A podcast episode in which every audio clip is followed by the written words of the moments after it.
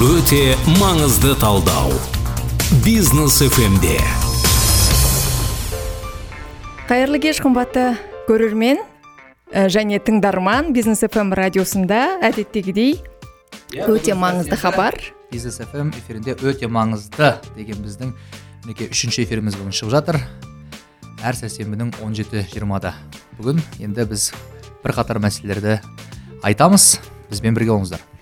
Ә, біздің бүгін ә, студиямызда ә, ылғи мырзалар және мен таныстырып өтейін. Біздің тұрақты сарапшымыз және жүргізушіміз дулат тастекей мырза. Дулат тастекей мырзаның ерекше орны бар бұл хабарда. Неге десеңіздер ол кісі тас групп компаниялар тобының жетекшісі және біздің хабарымыздың демеушісі. Яғни біздің өте маңызды хабар тас групп компаниялар тобының демеушілігімен эфирге шығады. Сондай ақ біздің бүгін тағы бір сарапшымыз бар. Нұрсұлтан нұрсипат жас қаржыгер біздің бүгінгі тақырыбымызға ой қосады деген ә, сенімдеміз. Қош келдіңіздер. Рахмет қош көрдік. Кеш жарық құрметті тыңдарман. Сіздерге пайдалы болуға тырысамыз. Иә бүгінгі тақырып табысты диверсификациялау тақырыбын біз алдық. Өткен хабарымызда айтқан болатынбыз биыл осы ә, бағдарламамызда айтатынымыз туралы. Және де енді табысты диверсификациялау дегеніміз бар ақшаңды сақтап көбейтудің жолын іздеу. Солай емес пе? Әрине солай бірақ ә, ең алдымен ол ақшаны табу керек. Қалай ойлайсыздар? Ә, жалпы ә, дулат мырза енді сізден сұрайық. Ә, тұрақты сарапшымыз ретінде қолда бар ақшаны ұқсатуда табысты диверсификациялау болып санала ма әлде қалай? Ә, тіпті чайниктерге арналған сұрақ қой енді. Әрине бірақ та енді диверсификация деген сөзге үңілейік иә? Ә, бұл ағылшын тілінен diversification яғни жан жақтылау. Ә, бір ә, корзинаға корзинкеге ә, жұмыртқаның барлығын салмау. Егер де сіздің ә, негізгі өзіңіздің жарататын қаражатыңыздан артылып қалатын немесе алдында жинаған ақшаңыз бар болатын болса сол ақшаңыздың сізге қосымша қалай табыс әкелетінін ә, белгілеп межелеп бағыттап алу. Содан кейін сол белгілі бір ә, тәуекелдер рисктер яғни иә соған байланысты сол табыс көзінің жабылып қалған жағдайда сіз бір ақ жаққа ғана байланысты болсаңыз бір ә, қауіпті жағдай кезінде сіз табыстан айырылып қалуыңыз мүмкін. Сол үшін сізде бірнеше түрі бар болатын болса табыстың біреуі жоқ болса екіншісі бар. Деген түсінікті білдіреді негізінде. Ал енді жан жақтан ақша таба білу әрине біліктілік талап етеді. Қолдағы бар ақшаны дұрыс ұқсату дегеніміз ол дегеніміз яғни оны ары қарай жұмыс істеткізу. Анау вавилондағы ең бай адам деген кітапқа қарайтын болсақ ол қолдағы бар қаражат сіздің армияңыз әскеріңіз иә? Әскеріңіз сізге жұмыс істеу керек. Әскеріңіз әр тарапты ма әлде бір тарапты ма? Әр тарапты болу үшін сіз әр тарапты әскерді басқара білуіңіз керек оған бағыт беруіңіз керек. Яғни сіз әр жақтан ақша таба алуыңыз керек. Ал егер де ол әр тараптыға сіздің біліктілігіңіз сіздің қабілетіңіз біліміңіз жететін болса басқара беріңіздер. Жақсы. Ал егер де ә, екі кеменің құйрығын ұстаған суға кетеді деген қазақта қарапайым сөз бар. Ә, әр жақтан қаржы табамын деп әр жаққа қаржыңызды салып тастап инвестиция ретінде бәрін айырылып қалуда мүмкін ә, қаупі бар. Сондықтан да бұл жерде кішкене абай болу керек. Иә. Нұрсұлтан сіз? Енді диверсификацияға байланысты көптеген ойлар айтып кетті. Енді оның негізгілерінің бәрін түртті. Ә, енді қазіргі қазақ қоғамына керекті негізгі қаражатты адамдар қалай ұстайды және қай жаққа жұмсайды деген секілді нәрселерге көбінесе жауап беруіміз секілдіміз. Өйткені қазақ даласындағы жүрген жастардың көбі бизнеспен айналысып кете алмайды. Или айналысамын деп салып жүрген жігіттер өте көп. Ә, бірақ өкінішке орай енді біліктіліктің жетпеуінен ағамыз айтқандай ә, не болмаса белгілі бір қаржыны дұрыс бағыттамаудан дұрыс жерге жеткізбеуден осындай бір проблемалар болып жатады яғни жастарда. Сондықтан ең бірінші мен өзім нархоз университетінің түлегі болсам да ә, біз нархоз университетінде бәрімізге жаңа қаржыгер менеджмент экономик, экономика саласының мамандары секілді мамандықты береді. Бірақ тіпті сол университеттің экономикалық университеттің қабырғасының өзінде қарапайым қаржыны қарапайым адамның қаржысын қалай пайдалануды үйретпейді. Яғни бюджетті білетін жігіттер бірақ өздерінің қалтасындағы қандай қаражатты қай жаққа жұмсайтынын білмейтін жігіттер өте көп. Сондықтан ә, бұл негізі енді өте үлкен проблема. Ә, және бұл көбінесе жай ғана бір адамның проблемасы емес бұл бүкіл мәдениеттің проблемасы. Өйткені, ақшаны жұмсау мәдениеті иә, дейсіз иә ғой иә? ақшаны жұмсау мәдениеті бар. Ол мәдениетке өте қатты влиять етеді культураға жаңағы яғни әсер етеді. Мысалға ә, қазақтардың өзінің мәдениетінің өзінде ақша деген нәрсені бір ә, көбінесе өзіміз кішкентай кезімізден өскеннен бастап жаңағы той жиынға басқа жерлерде сол секілді оны жинау деген нәрсені көп семьядан көре бермейміз. Иә. ақша Яғни- қолды кірі деп ойлаймыз иә иә? иә ақша қолдың кірі бастысы дүниеде мына нәрсе емес деген секілді. Сондықтан ең бірінші нәрсе ол ақшаға деген көзқарас дұрыстау керек жастардың жаңа келе жатқан ұрпақтың. Сонда олар осы деңгейге жетіп алса яғни қаражатты дұрыс пайдалануды өзінің қалтасындағы бес мың теңгенің қай бағытта кетуін дұрыс пайдаланатын болса онда ол келесі деңгейге өтеді. Ал келесі деңгейге өту, өту үшін бірінші деңгейді бәріміз толыққанды біліп алуымыз керекпіз құрметті тыңдарман енді қазіргі таңда қазақстандықтардың көпшілігі үшін жылжымайтын мүлік алып қою оны жалға беру арқылы қосымша қаржы көзін табу кең таралған. Мхм.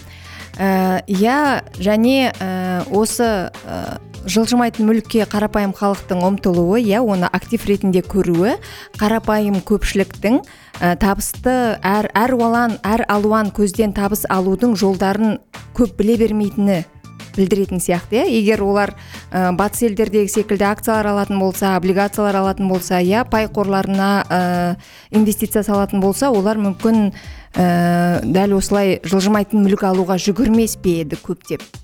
Енді бұл жерде жаңа нұрсұлтан бауырымыз бір ә, өте ә, маңызды мәселені қозғады. Қаржылық сауаттылық дегеніміз енді әрине артық ақша қалып жатса оны қалай жұмыс етуді ойлануымыз керек иә? Рауанның көтеріп отырған бастамасы. Ал енді негізгі қаржылық сауаттың бірінші сатысы ол тапқан табысты бірден жаратып ертең бос қалта болып отырмай немесе керегімізге ақша таба алмай отырмай оны керегімізше жаратып а, бір бөлігін үнемдеп сақтауға жұмсау. Яғни бюджетті қалыптастыру иә? Тұтынуды ә, сақтауды реттеп алу.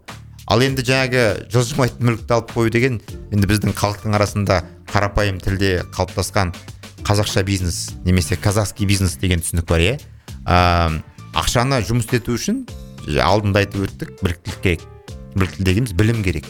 Қаржыны қалай жұмыс еткізе аламыз. А құрдан құр ол өзінен өзі жұмыс істемейді ғой. Депозит деген түсінік бар.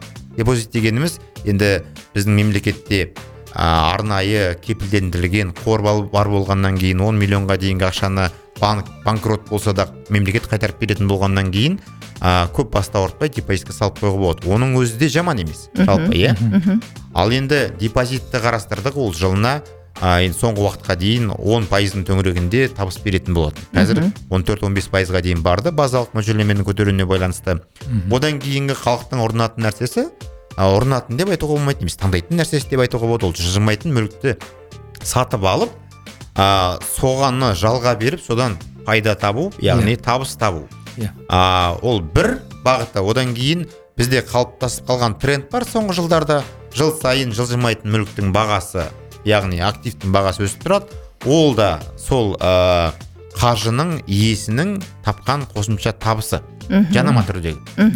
Ә, бұл дұрыс. Ал енді риза ханымның айтқан сұрағына жауап беретін болсақ қор нарығы яғни альтернативтік басқа ә, балама түрлері бар.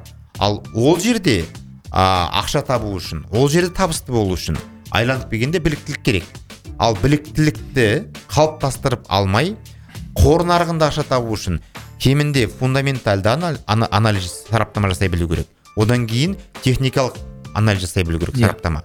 Оның бәрін білмейтін болсақ тек қана біреудің айтқанында қа- анау қазақтың сөзі бар ғой. Айдаладағы батпан құйрық ол неғып жатқан құйрық дейді. Дұрыс па? А ондай құйрық жоқ. Бұл лотерея ойнаған сияқты болады.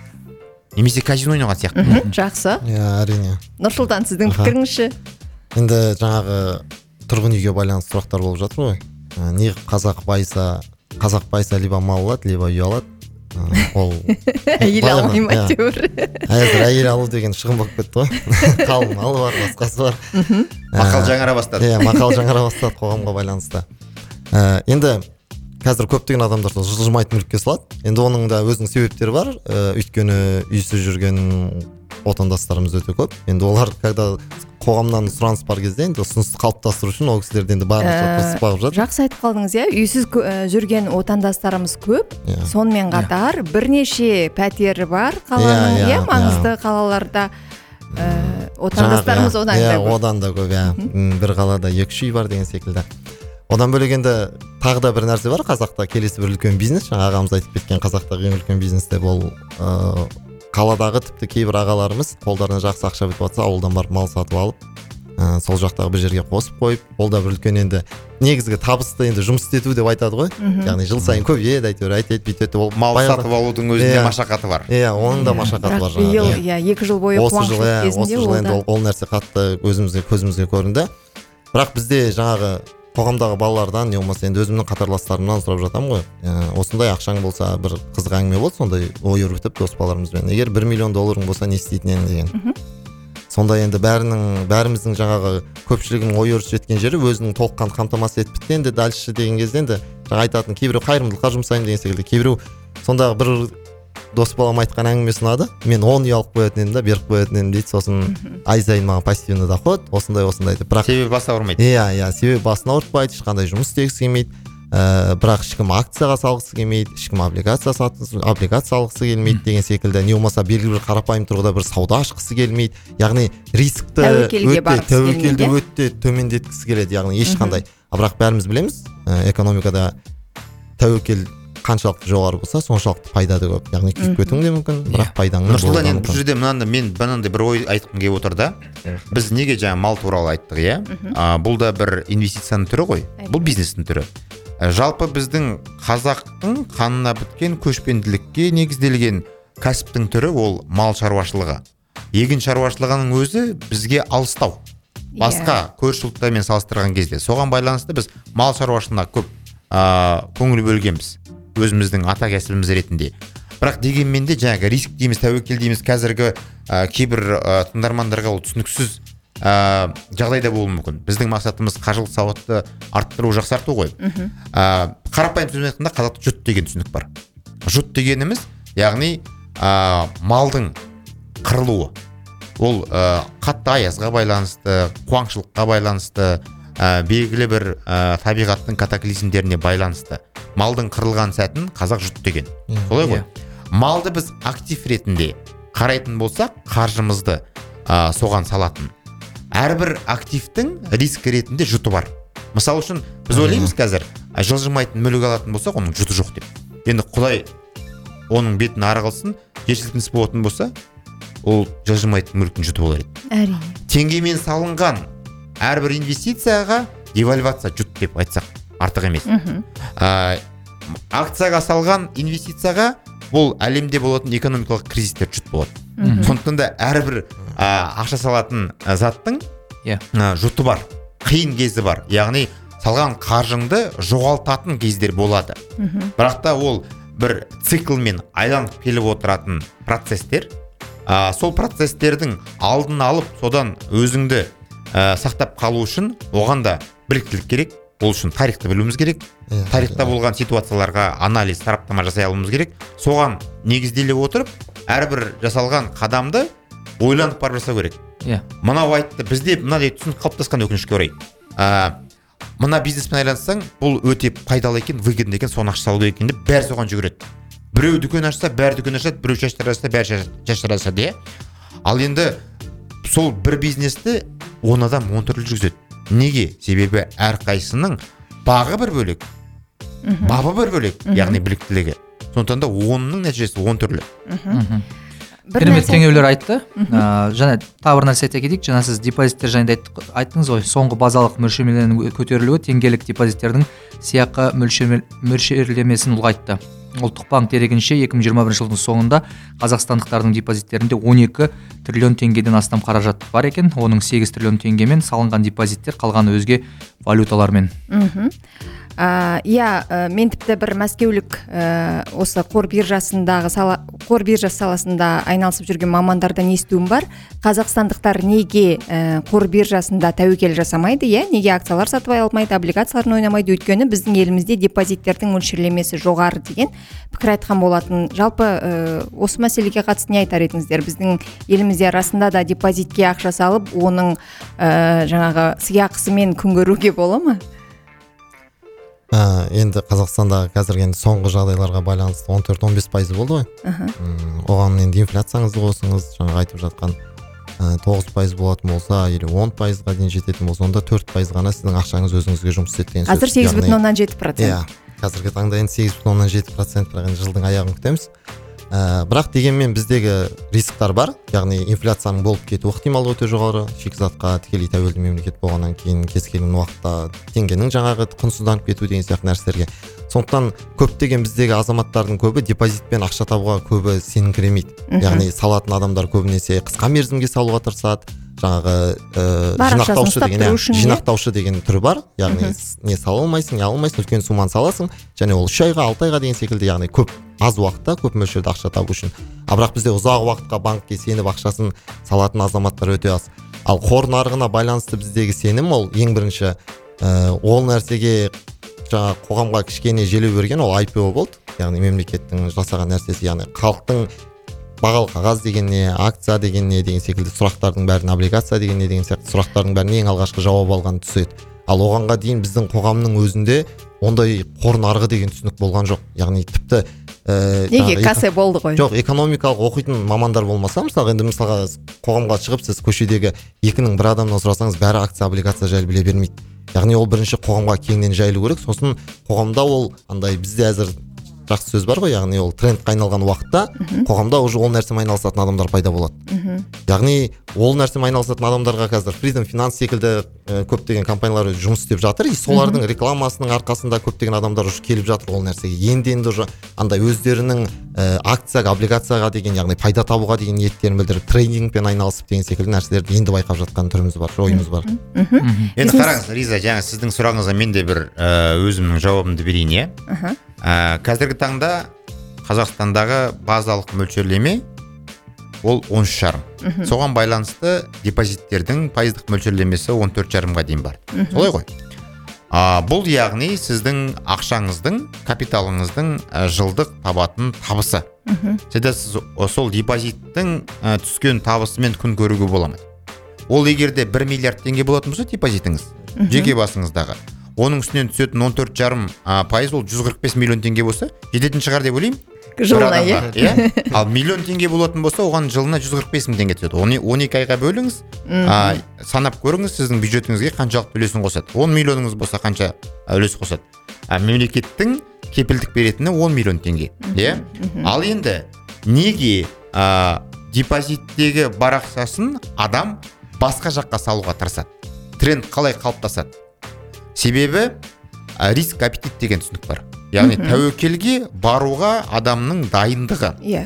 А, сол дайындық егер де он жаңағы он төрт пайыз болсын он пайыз болсын адамның табысының мөлшері өзінің көңілінен шықпайтын болса ол одан да жоғары табыс табуға ұмтылады. Сондай көздерді іздестіреді. Оның бірі қор нарығындағы акциялардың бағамының өсуі олардан төленетін дивидендтің мөлшері. Салыстырып көреміз. Қайсының беретін табысы көп екендігін егер де оның беретін табысы уәделенген болмаса да а, сізге а, бағыттап тұрған табысы жылдық табысы 20-25 пайыз болатын болса сіз салыстырасыз 14 жарым жақсы ма 25 жақсы ма? Әрине 25 жақсы. Бірақ та ол жерде тәуекел бар. Яғни қауіп қатер бар. Сіз ақшаңызды жоғалтып алуыңыз мүмкін. Егер де сіз а, сол тәуекелге риск аппетитіңіз жоғары болатын болса ол жаққа барасыз. Дайын болсаңыз. Дайын болсаңыз. Ал егер де дайын болмасаңыз онда басымды қатырмайын. Тып тыныш қана депозит жата берсін. 10 миллион теңгеге дейін ақшам бар. Иә. Банк банкрот болса маған мемлекет қайтарып беруге көмектеседі деген түсінік қалыптасады. Сол нәрселердің балансы қалыптасқан кезде одан кейін жаңа нұрсұлтан да айтып өтті біздің елімізде ондай қор биржасында жұмыс істейтін белгілі бір контингенттің ә, ә, мөлшері адамдардың саны қалыптаспаған болатын. Соңғы уақытта ол ә, осындай нарықтың пайда болуына сәйкес адамдар шығып жатыр. Бірақ қазіргі таңда акциялардың жоғары өсіп төмен құлауына байланысты а, кейбір адамдардың күйіп кетуіне байланысты бұл риск аппетиттің төмендеуіне алып келеді.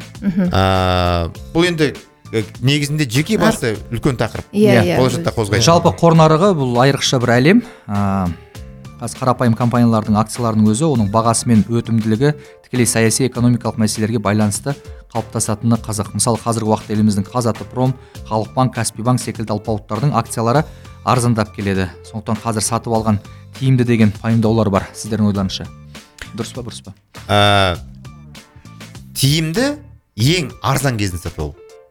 А, сату керек болатын болса ең қымбат кезінде. Қарапайым нәрсе ғой иә қарапайым ә, қи- қиын сұраққа қарапайым жауап берген сияқтымын бірақ жауап бермеген сияқтымын.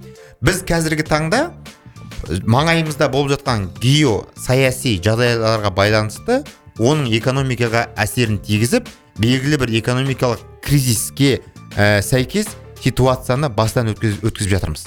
Солай ғой. Девальвацияны сезіндік. Осы сәттердің барлығы компаниялардың бағамының акциясының құнының құлдырауына алып келеді. Мхм. Бұлғы бұл бұл егердегі орыс тілінде дно деген яғни түбі деген түсінік бар. Мхм. Бұл түбі ма түбі емес па? Біз белгілі бір уақытта бірінші күндері ресей а, мосбиржасындағы негізгі алпауыт компаниялар газпром сбербанктың акциялары құлаған кезде Иә. 30 30 40 пайызға құлаған кезде түбі ма деп ойладық бірақ одан кейін тағы да жағдай. Жағдай ушықты да одан кейін тағы да құлау болды. Иә. Ең бастысы егер де біз құлаған сәтін дұрыс түсініп сол кезде сатып алатын болсақ Мгм. содан кейін қымбаттаған кезін сататын болсақ әрине пайда табамыз. Онда тиімді рауан солай ғой. ресейлік ә, компаниялардың бағалы қағаздарын алу тиімді ба бізге егер де біз қазір түбін көріп тұрсақ бағаның тиімді. Себебі кейін қымбаттаған кезде сатамыз. Мәселе ол ресейдің қағазы ма ол қазақстанның қағазы ма ол американың қағазы ма? Оның ешқандай да айырмашылығы жоқ. Ең бастысы кез келген акция өсуге мүмкіндігі бар құлауға мүмкіндігі бар. Компанияның жағдайына байланысты оның пайда, таза пайдасына байланысты. Сонымен қатар сол компанияның жұмыс істеп отырған нарығындағы ситуацияға байланысты. Ол немесе өседі немесе құлайды. Мхм. Құлап тұрған акция егер де оның болашақта өсу мүмкіндігі бар болатын болса құлап тұрған кезін сатып алу тиімді. Ал егер де оның болашақта өсу мүмкіндігі жоқ болатын болса ә, оны құлап тұрған кезде сатып алды деп ертең нөл болған кезде ә, мүлдем тиімсіз. Сондықтан да оны біз болжап біліп өзімізге сараптама жасап одан бір түйсік ту- туып соған соған байланысты шешім қабылдап сату сатып алуды ә, жасайтын болсақ оған бізге біліктілік керек тағы да. Ә, қызыл сиыр жақсы ма қара сиыр жақсы ма деген сұрақ Иә. болмайды ғой. Иә. сол сияқты мысалы үшін ана сяопиннің айтқан сөзі бар. Ә, мысықтың қандай ә, реңі түсі болғаны маңызды емес тышқан ауласа болды дейді. Сол сияқты ол ресейдің акциясы ма қазақстанның акциясы ма? егер де қазір бағасы төмен болып тұрып ертең өсетін болса оны сатып алу тиімді. Нұрсұлтан сіздің қосарыңыз бар иә, ма? кез келген экономикада ыыы, бұл жаңа экономиканың құлаған сәті бұл көптеген адамдарға үлкен мүмкіндік деп айтып жатады. Яғни кез келген экономикада қиындық болған уақытта жаңа адамдар пайда болады жаңа нарық пайда болады. Ә, енді жаңағы каспиге байланысты не болмаса казатомпромға халық банктің акцияларының төмен құлауына байланысты.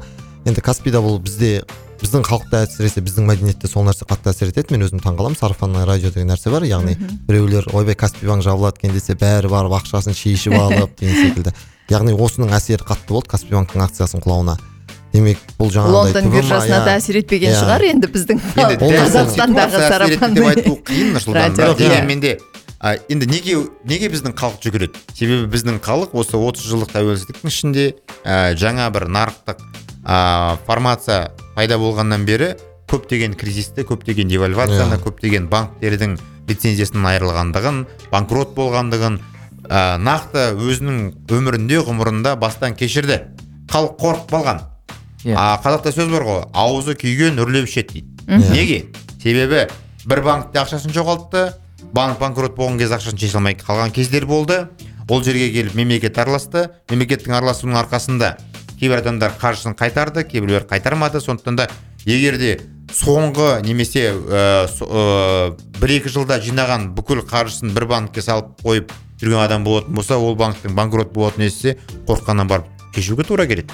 Иә әрине енді бірақ дегенмен экономикада енді ол кісі салып отқан ақшасына тікелей қауіп қатер бар ма деген секілді. Енді бұл нәрсенің барлығы енді соңғы болып жатқан жағдайларға байланысты болып жатыр ғой. Ә, экономиканың құлауы жаңа акциялардың төмен түсуі деген сияқты нәрселер не болмаса девальвацияның болуы. Біздің қаншалықты иә геосаяси жағдайда қаншалықты ә, қатысы бар екендігін көрсетті деп айтсақ болады. Енді бірақ ә, қазіргі таңда акция сатып алуға ә, жаңағы ағамыз айтқандай түбін көруіміз керек деп жатыр ғой сараптап көруіміз керек деген секілді. Енді каспи банктың қазақстанның территориясындағы ауқымы өте жоғары. Халық банктікі одан да үлкен деп айтсақ болады яғни олардың капиталы да өте үлкен. Сондықтан мен бүгінгі таңда ол кісілердің акциясы одан ары қарай төмендеп одан ары қарай бір екі жылда төмен тек қана төменгі межені көрсететінге сенбеймін демек бұл алдағы уақытта бәрібір өз қалпына келетін экономикалық бір не? құбылыс яғни ол циклдық тұрғыда жүреді. Иә. Сондықтан төмен түскен уақытта сатып алу әрине ә, кейде ол адамдарға жаңағы ағамыз айтқандай ойнайды. Яғни кейде ол кісілер тура түбінде сатып алып қалады және ол көтерілгенін ғана көреді. Ал кейбір адамдар одан да төмен болуы мүмкін. Сондықтан бұл нәрсені толыққанды сараптап ә, нақты шешімін айтатын бір нақты нелер болу керек. Иә біздің хабарымыз соңына қарай жақындап келе жатыр екен. осы жерде енді бір нәрсе сұрай кетейікші жалпы табысты арттыруға қатысты қандай практикалық кеңес бере аласыздар сіздер? Табысты арттыру дегеніміз яғни белгілі бір кәсіппен айналысу. Кәсіппен айналысу дегенде ол бизнес деп те қабылдамау керек. Қарапайым тілмен ә, айтуға тырысып жатырмыз.